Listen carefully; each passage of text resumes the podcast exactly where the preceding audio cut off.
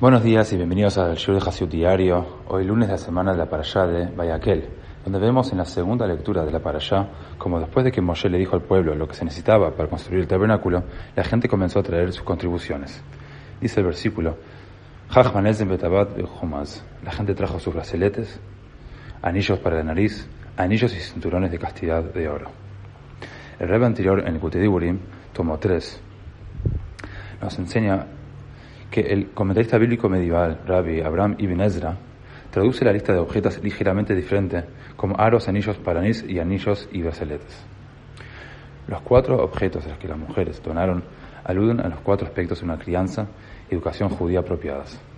Aros, escuchar cuidadosamente la conversación de los niños con sus compañeros, porque los niños aprenden cómo hablar del ejemplo que dan sus mayores. Si algo está mal en cómo hablan, significa que algo está mal en cómo hablan sus modelos a seguir. Anillos para la nariz.